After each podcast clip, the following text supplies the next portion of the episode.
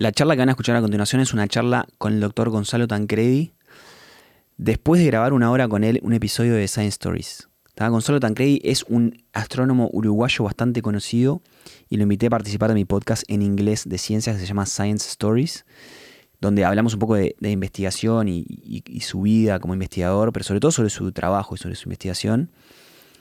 Y después de la charla, una hora en inglés, le pedí por favor si se animaba a charlar un rato conmigo para que quede algo para este podcast. El tema principal de la charla fue la polémica sobre si sacar astronomía o no del liceo como materia obligatoria, polémica que en realidad ya se resolvió, se sacó, ahora es una materia optativa, incluso después de que dos premios Nobel mandaran cartas pidiendo que no saquen astronomía. Ese fue el, principal tema de la charla. Pero después le pregunté un poco sobre su vida en Uppsala, que es donde hizo su doctorado, le pregunté un poco sobre qué pensaba sobre la astrología. Eh, charlamos un poco y la charla está, a mi entender, está muy buena. Pobre doctor Tancredi, era viernes, seis y media de la tarde, acabamos de hablar una hora en inglés y yo le seguía sacando temas en español para seguir charlando. Le agradezco la paciencia, este, capaz que fue un poco egoísta, pero realmente quería que algo para este podcast porque es súper interesante hablar con un astrónomo del calibre del doctor Tancredi.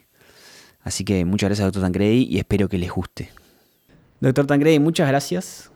Bueno. Para contarle un poquito a la audiencia, acabo de grabar un episodio de Science Stories con Dr. Tancredi en inglés. Perdón por, por es, mucho más difícil hablar en inglés que en español. Pero, pero muchísimas gracias. Te quería preguntar sobre lo que está pasando en Uruguay con, con el tema de la astronomía en los liceos. Bueno, Uruguay históricamente ha tenido la particularidad de tener un curso de astronomía para los muchachos de cuarto año del ciclo liceal o, primer año del bachillerato también, o sea, los, chicos de, unos 15 años de edad. Eh, antiguamente se llamaba cosmografía, luego se llamó astronomía. Eh, y em, desde hace algunos meses se está discutiendo una propuesta de reforma del bachillerato que empezó con cambios en los planes del primer año de bachillerato, del cuarto año del ciclo inicial. Y en esa propuesta de reforma eh, lo que se planteaba era la eliminación de astronomía como materia obligatoria, que antes era de esa forma, o sea, todos los chicos que hicieran el secundario eh, tenían esta asignatura, y pasar a una materia opcional eh, que iba a estar impartida solamente en algunos liceos. Y bueno, tanto de la comunidad de profesores de astronomía, como de la comunidad académica, de los universitarios que trabajamos en el tema. Eh, estuvimos, bueno, haciendo críticas a esta propuesta porque entendemos que los contenidos de astronomía son muy útiles para, sin duda, comprender una cantidad de cosas de nuestro, de nuestro universo. Eh, es una formación eh, que un ciudadano del siglo XXI debería contar, digo, por lo menos tener los elementos básicos para también desmistificar una cantidad de cosas que muchas veces se manejan. Eh, pero a su vez es una manera de introducir y de motivar a los jóvenes a temas de la ciencia, la tecnología, eh, las matemáticas, porque la astronomía es un campo de, aplicación de muchas disciplinas científicas. lo, vemos también con el tema de vinculación con la, con la biología, la búsqueda de vida en el universo. Eh, y más allá de los planteos que hicimos, también planteamos la necesidad de, modernizar la asignatura, de vincularla más a temas de la tecnología espacial, de la ciencia del espacio. Eh, lo otro que hicimos también fue, bueno, movilizarnos con colegas del exterior, eh, con referentes en el campo de la astronomía para que, bueno, dieran su opinión y, y cierta forma también dieran soporte a lo que nosotros estamos haciendo. Eh, bueno, eso fue lo que ocurrió. Eh, tuvimos eh, cartas de apoyo enviadas al ministro de Educación y Cultura y al presidente del Consejo de, Enseñanza Pública por parte de bueno, la presidenta de la Unión Europea Internacional y de dos premios Nobel de física. Y eh, estas cartas, bueno, como decía, daban apoyo a, lo que nosotros veníamos planteando eh, y hacían una serie también de, sugerencias. en el caso de los premios Nobel fue de un premio Nobel de mm, origen alemán, que fue premio, que trabaja en el Max Planck Institute for Extraterrestrial Physics, que es el doctor, perdón, el doctor Reinhard Gensel y eh, un premio Nobel de los Estados Unidos, eh, que es eh, Joseph Mather. Y mm, bueno, lamentablemente, más allá de las propuestas que hicimos, hace mm, dos días atrás terminó siendo aprobado con algunos cambios. Eh, se incorporaron algunas ideas que veníamos sugiriendo, como por ejemplo esto de la modernización, de incluir más temas de, vinculados a los temas espaciales, de, designar a la asignatura como ciencias del espacio, pero eh, es una asignatura que va a quedar también como optativa y no como obligatoria para todos. Así que bueno, vamos a ver, digamos, porque también está mm, la propuesta en general, la propuesta de reforma, ha sido eh, rechazada por, por, una cantidad de, conjuntos de, profesores de, toda la enseñanza secundaria y, ha, habido una cantidad de, opiniones en contra, así que no, sé, no sabemos eh, si eh, más allá de esto, cuando se ponga en práctica, cómo, cómo va a ser. Doctor Tangrey, yo no, sé mucho la verdad porque no estoy en Uruguay, no estoy, no estoy, no sigo, no estoy siguiendo mucho las noticias como debería. ¿Cuál es el argumento para sacar astronomía de la, de la currícula? Bueno, nunca lo supimos en profundidad, digamos. Eh, eh, querían hacer unos cambios eh, en la estructura de, mm, las enseñanzas de primer año del bachillerato, reforzar algunas áreas, y, pero en los hechos también lo que ocurre es que la carga horaria obligatoria se reduce, y básicamente se reduce porque se quita astronomía, porque antes era de 36 horas semanales y ahora pasa a ser 34. Y digo, realmente no, no, nunca llegamos a entender muy bien cuál era el fundamento de por qué sacar astronomía, eh, porque no era tampoco para darle más horas a, otras asignaturas, que capaz que podría haber sido eh, el argumento, pero eh, realmente no, no hubo una claridad al respecto de parte de las autoridades que promovieron esta, esta propuesta. Qué raro, porque si me decís saco astronomía y pongo otra cosa, o sea, le, dedico el tiempo que le estaba dedicando a astronomía para que aprendan, no sé, cosas que quizás otras personas consideren más pertinente para el mundo de hoy en día, yo qué sé, por ejemplo, finanzas o tecnología o cosas así como más específicas, pero no, es simplemente sacar astronomía. Sí, eh, sí, en principio sí, o sea, se agregan esas optativas, digamos, dentro de que astronomía o ciencia del espacio ahora va a quedar dentro de un pool, de una variedad, y en esas sí se incluyen algunas, pero creo que más que reducir la carga horaria hoy en día, lo que es necesario es darle más horas de clase a, los jóvenes, digamos, o sea, 36 horas de clase quizás es poco, digo, tendremos que estar pensando en, en reforzar el presupuesto de la educación para que los chicos estén, no sé, 38, 40 horas, eh, porque hoy en día digo, la formación es, imprescindible, aumentar digo, la carga horaria para adquirir nuevos conocimientos. ¿Y dos cartas de premios Nobel no son suficientes para convencer a las autoridades? y bueno, eso habría que preguntarle a las autoridades. O sea, si bien lo mencionan, como que fueron insumos que tomaron, yo no, prácticamente hubo pocos cambios con respecto a la propuesta que se presentó hace como tres meses atrás. No te, no te, no, te prometo que no te estoy buscando la boca, o sea, estoy tratando de, conversar, tratando de, entender, de verdad. Em, podrías, o sea, ¿por, qué justificas, vamos a, vamos a entrarle por otro lado, ¿por qué justificas que astronomía esté en, en la currícula? Poco por lo que decía anteriormente, o sea, yo, por una parte, sin duda, yo creo que eh, muchos de los conocimientos que se manejan en astronomía son, necesarios hoy en día para desenvolverse en una sociedad moderna.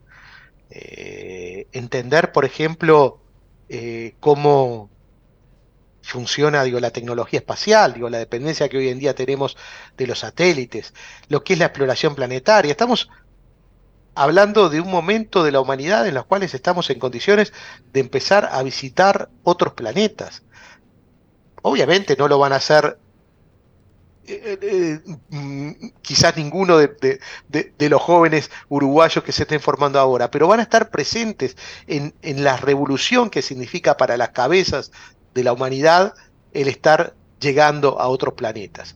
Y, y también lo podemos plantear en la respuesta que la humanidad le está dando a esas grandes preguntas que se ha hecho la humanidad desde hace siglos, como por ejemplo la vida fuera de la Tierra, el origen de la Tierra, el origen del universo, son temas que van a estar presentes, eh, como decíamos eh, anteriormente, eh, vamos a estar en condiciones de saber si hay vida fuera de la Tierra en un plazo quizás no muy largo. Bueno, no le podemos quitar la posibilidad a los jóvenes de tener de primera mano información sobre esto. Pero sumo a esto el hecho de decir que la astronomía es una disciplina que al ser, al ser integradora de otros conocimientos, porque hay que saber física, hay que saber matemática y también quizás biología y química, es una forma de ver en la práctica cómo se integran los conocimientos. Hoy en día eh, para avanzar en el conocimiento es necesario incorporar información de diversas fuentes. Centrarse solamente en un problema o en una temática y encasillarse en eso no es la forma en la cual está evolucionando el conocimiento hoy en día. Es necesario poder ser capaz de integrar. Bueno, y eso es lo que podemos ver en la práctica en astronomía, o sea, encarar una astronomía o una ciencia del espacio más basada en la resolución de proyectos, en la enseñanza en base a proyectos, plantearse un proyecto, bueno, diseñemos una, una misión espacial. ¿Qué necesitamos para diseñar una espacio? Eh, necesitamos conocimiento de matemáticas, de física, de química, ¿está? Y bueno, ese tipo de cosas que creo que además digo, pueden llevar a motivar mucho a los estudiantes. Me acuerdo una vez, te puedo contar una historia cortita. Me acuerdo una vez en, el, en el liceo, estábamos en, creo en tercer liceo por ahí, estábamos estudiando las fuerzas, cómo descomponer una fuerza en el eje X, en el eje Y, ¿viste? cosas bien básicas de, de física básica. Y me acuerdo que había un ejercicio que era para colgar un cuadro y ver cómo el clavo y las, y las cuerdas que colgaban el, el, clavo, el clavo, cómo hacían las fuerzas y no sé qué. Y me acuerdo que estábamos en clase y un amigo me, dice, vos, Mateo, ¿esto para qué sirve? O sea, yo cuando, cuando vaya a colgar un clavo, tengo, cuando vaya a colgar un cuadro, ¿tengo que hacer esto? O sea, nunca vi a nadie hacer esto para colgar un cuadro. Y yo la verdad no, no supe qué decirle, pero por suerte lo escuchó el profesor de física y se metió en la conversación y dijo, esto no te sirve para cobrar un cuadro, te sirve para enseñarte a pensar. Y acá lo que está, en definitiva, la, física que estás aprendiendo ahora, más que, la, más que por el conocimiento de física que vas, que vas a adquirir, es lo, más importante de esto es que te enseña a pensar, te enseña a razonar, te enseña a integrar conocimiento y sacar conclusiones utilizando tu cerebro. Es un poco eso también lo que, lo que se quiere mantener con mantener a astronomía en el, en el, en currícula? Sí, o sea, obviamente el objetivo no es formar cientos de miles de astrónomos en Uruguay, que son digo, la cantidad, o decenas de miles que son la cantidad de jóvenes que pasan por, por el primer año del bachillerato, sino, bueno, sin duda ampliar el número de jóvenes que estén interesados en las STEM, o sea, Science, Technology, Energy and Mathematics, o sea, y, y, astronomía es una puerta de entrada. Eh, eh, como puede haber otras también, pero es una puerta que, puede servir de entrada para motivar a, y, como tú decías, digo, también eh, hacer pensar, digamos, que, es el gran desafío que tenemos en este momento. Eh, doctor Tancredi, sé, que es viernes, ahí son las seis y media de la tarde ya, pero tengo ganas de hacerte un par de preguntas más. ¿Puedo? Dale. Sí, sí, sí, dale. ¿Alguna vez te pasó, o sea, y esto ya, ya, ya un poco más, más suelto, ¿eh? ¿Te pasó que mm, vas a un lugar y decís soy astrónomo y te dicen yo soy de cáncer o soy de Leo o algo así? Sí, sí, sin duda, digamos, eh, eh, eh, la poca diferencia entre los términos astronomía y astrología, y, muchas veces la gente los confunde, hace que, que, ya sea en serio o en broma, e, ese tipo de asociaciones exista. Eh, y sin duda el tema de, la astrología es un tema que, que ha dado para discutir mucho, justamente, digamos.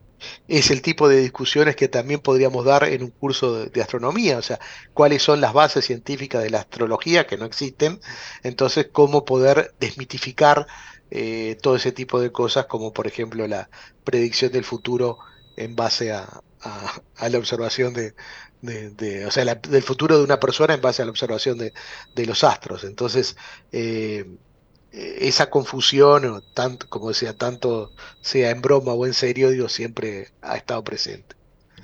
¿Cómo, cómo reaccionás cuando te pasa eso? Em, sin duda trato de aclarar que no soy astrólogo eh, y que, bueno, la astrología, digo, no tiene ningún tipo de base científica y también se puede plantear con ejemplos, con ecuaciones sencillas, como por ejemplo cuál es la diferencia entre la fuerza de atracción gravitatoria que puede ejercer un planeta en el momento del nacer con respecto a la fuerza gravitatoria que puede ejercer eh, el médico que está atendiendo el parto. Es mayor la del médico que la que puede ejercer el planeta. Te puedo, hablando mal y pronto, ¿no te rompe un poco los huevos que, por ejemplo, se dedique tanto espacio en el diario a la predicción del tarot y no a algo más que tenga una base más científica? Sí, te diría más que en los diarios que creo que ya está prácticamente, bueno, muchos digo ya está fuera de moda, eh, antes tenía más presencia, me preocupa mucho a nivel de medios de televisión y radio, digamos, la cantidad de, minutos que se le dedican a, eso. O sea, hay muchos programas, especialmente en la tarde, que dedican 15, 20 minutos a, hacer las supuestas predicciones astrológicas. Y las personas que se dedican a eso, que son obviamente eh, negociantes, o sea, personas cuyos eh, valores éticos, digo, los, los cuestiono bastante, digamos, porque no creo que puedan tener un convencimiento, o por lo menos no han puesto en duda su, su, su, creencia, digamos, porque si la pones en duda, eh, rápidamente podés llegar a la conclusión de la falsedad de, esas hipótesis. Bueno, decía que esas personas son personas que muchas veces son referentes en la sociedad, son entrevistados en, cantidad de medios, son conocidos, eh, lo ves en la calle con cantidad de carteles. Eso es preocupante eh, en muchas sociedades. ¿Y por qué crees que, pasa eso? O sea, ¿por qué es tan popular algo que tiene tanta base, tan poca base empírica? O sea, uno, esperaría que se derrumbara por sí mismo, ¿no? Que se derrumbara solo. Y ahí lo que pasa es que hay, eh, nos metemos en temas más psicológicos o de psicología social, digamos. Ahí hay ciertas necesidades que tiene alguna gente de aferrarse a algunas ideas y, es difícil cambiar digo, la, opinión. Sí. Eh, me imagino que pasa algo similar con, la religión, ¿no? Sí, yo no me quería meter en eso, digamos, porque también uno podría, yo soy ateo y, y, muchas veces digo cada vez más ateo, eh, pero también sin duda eh, la religión, a mi entender, ha sido una, intento de dar explicación a fenómenos que no conocíamos, que no entendíamos, eh, y que, bueno, fue cada vez elaborándose un poco más y complejizándose un poco más, pero está en la base esa falta de eh, conocimiento y tratar de buscar soluciones a esa falta de conocimiento basadas en ideas eh, no científicas. Sí, sí, yo tampoco me quiero meter con la religión porque es un tema delicado, o sea, no, se puede hablar de la, religión críticamente porque, porque es un tema que es muy delicado para muchas personas. Entonces hay, no sé, supongo, hay que respetarlo. Em, ¿Cómo es vivir en Uppsala? ¿Hiciste tu doctorado en Uppsala?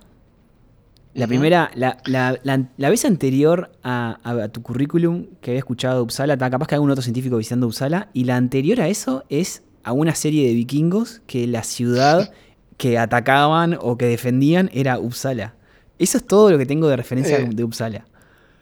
Bueno, Uppsala es eh, una universidad eh, muy reconocida en, en Suecia y, en- y en- y también a nivel europeo, porque hay un par de personajes muy reconocidos. Por ejemplo, de la Universidad de Uppsala fue Carbon Linné, el de la clasificación biológica. Sí, mira, el nombre ¿ah? científico. eh, de los, exactamente, la- los nombres de, bueno, de las especies eh, fue propuesta justamente por Carbon Linné. Y otro científico famoso de Uppsala es Anders Celsius, el de los grados, que fue en cierta forma fundador del observatorio, que en ese momento era observatorio meteorológico y astronómico, eh, y que bueno, fue de donde yo finalmente terminé estudiando en el Observatorio Astronómico de Uppsala, eh, que es una ciudad netamente universitaria o plenamente, mayoritariamente universitaria, a unos 75 kilómetros de, Estocolmo, de la capital de, Suecia, y con una larga tradición, una larga tradición académica. eh, y, y para mí fue toda una experiencia, digamos, eh, yo había hecho mi- mis estudios aquí en Uruguay y tuve la posibilidad eh, de, ir a hacer mi posgrado en Suecia. Me fui con, mi familia en ese momento y, es una sociedad muy distinta a lo que es la sociedad uruguaya. Entonces fue todo un cambio. Y, pero me sirvió mucho, digamos, Creo que ahí, por ejemplo, eh, digo, lo que son las sociedades nórdicas, lo que es la sociedad del bienestar, eh, la importancia de- del Estado en, lograr, equilibrios sociales y en lograr que las personas tengan una base mínima de apoyo a nivel estatal que haga que, que no todos caigan en situaciones de, de pobreza y marginación. eh, y fue también desde el punto académico, del punto de vista académico, el momento en el cual digo yo me comencé a relacionar con una cantidad de colegas, no solo de Suecia, de Europa, sino también de Estados Unidos. Te, en, en invierno ahí, te querías. ¿Es, es muy bravo el invierno ahí? Mira, eh, yo digo que mm, generalmente terminás pasando mucho más frío acá en Uruguay porque eh, es una sociedad eh, que está adaptada al frío y que tiene sus construcciones, sus casas hechas adaptadas al frío, su sistema de transporte también. Entonces, los momentos que pasa frío es entre que salís de tu casa y te vas a tomar el ómnibus, que sabes que pasa exactamente a, una cierta hora, entonces no tenés por qué estar esperando 5 o 10 minutos.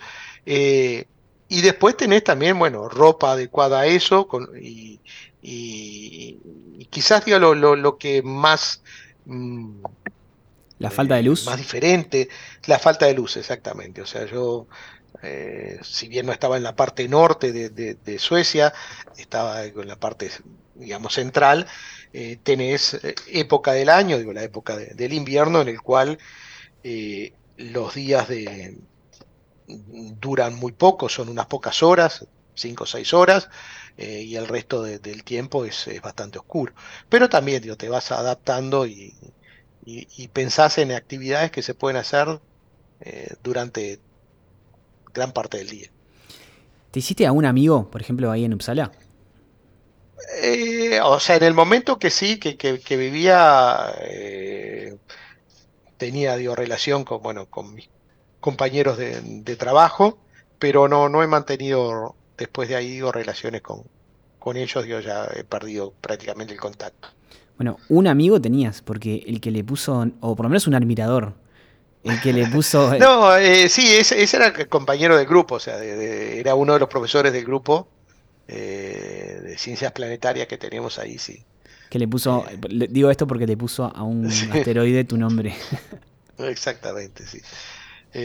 Nada, y después he, mantenido las relaciones, pero no, o sea, es una sociedad que en términos de amistad funciona bastante diferente a lo que son las nuestras, o sea, las sociedades más latinas. Entonces, eh, eh, hay relaciones, digo, mucho más formales, mucho más eh, distantes que la cercanía que uno tiene en, nuestras sociedades. ¿Pero eso lo notaste que era contigo específicamente por ser extranjero o entre ellos también? No, ese, digo, en general. Ahí va. Sí, ese es en general. ¿Has vuelto a ir a Uppsala? Eh, a, Uppsala fui un par de veces más hace ya varios años, pues el grupo que yo tenía de trabajo medio que se disolvió, eh, pero he ido también, yo que sé, a otros países eh, nórdicos, a, Finlandia, fui también dos o tres veces, porque tuve en algún momento colaboración, y hace, justo antes de la pandemia, en el 2019, fuimos con, con mi compañera y, su hijo a hacer una recorrida turística eh, hasta también el, norte, en la zona donde están los, eh, que se pueden ver los auroras, en, Tromso, al norte de Noruega, y eso fue muy espectacular, digo, ver las, las auroras boreales. ¿Las viste? ¿Las llegaste a ver? ¿Tuviste suerte? Sí, sí, sí, sí, sí, sí. hay que hacer una especie de casa, o sea, hay que estar... Eh, eh, ahí dispuesto a subirse al auto y, ahí sí a chupar frío porque tenés que estar eh, en, la, intemperie, eh, pero vale la pena. Digo, ¿Y cómo, la, describirías? Yo me muero por ver, por ver auroras boreales. Mira, es como una tenue iluminación en, el cielo, tiene que estar despejado, obviamente. Cosa que también no, no es no, es frecuente, digamos, muchas veces tenés los días totalmente nublados en esa zona, pero, y además digo, lo, que es muy llamativo es que son muy cambiantes, o sea, es como si vos tuvieras una tela, eh, una telva, tela colorida en el cielo nocturno que va cambiando, que va eh, moviéndose, eh, como si bajaran telas de, del cielo. ¿Viste cuando te hablan mucho de algo y generas mucha expectativa, que a veces lo ves y te, me sale en inglés, te, defrauda un poco? Mm. ¿Te, pasó? No, eso no fue lo que me ocurrió. Realmente lo, iría a hacer de vuelta. Y bueno, son de los viajes que, uno tiene planeado, que ahora quisiera en algún momento volver a Islandia, que también se pueden ver digo, las auroras y tiene otros paisajes muy espectaculares. Eh, nos gusta mucho a, mi esposa y a mí ir a, a, ver el frío, a presenciar el frío. De hecho, hace unas semanas atrás estuvimos en, en el sur de Argentina, en, en, Ushuaia y en Calafate, que son, bueno, dos horas eh, en la mitad del invierno, ¿no? Claro. Doctor Tancredi, acá en, en, Texas, donde estoy yo, son muy orgullosos de que tienen cielos, eh, tienen zonas con cielos muy despejados, o sea, con, muy poca contaminación lumínica. Y de hecho tienen un parque nacional que se llama Big Bend, que es ahí en el borde con México, en el medio del desierto, y ahí hay un, un observatorio eh, importante. Y, todo el mundo desde que llegué a Texas hace 6, 7 años me está hablando, oh, Big Ben es el mejor del mundo, el cielo te va a volar la cabeza, es, tenés que ir, tenés que ir, tenés que ir. Está. Finalmente me, conseguimos, fuimos a acampar a Big Ben, que fue lo peor, de las peores cosas que me pasó porque fue medio que en el verano, o sea, imagínate el verano en el, en el, mm. en el desierto de Texas. El calor que pasé, o sea, fue horrible. Y tal, llegó la noche y fue, ta, bueno, ahora quiero que, me huele la cabeza. Y la verdad que no me impactó mucho. O sea, en Uruguay, en la barra del Chuy, vi cielos más espectaculares que ahí, en ese lugar que era el lugar donde todo el mundo se le caían las medias. Mi pregunta es la siguiente entonces. Uruguay tiene baja estatura, pero para mí tiene lindo cielo, o sea, tiene buen cielo. ¿Es, un buen lugar para, observar el, espacio Uruguay o no? Generalmente no porque eh,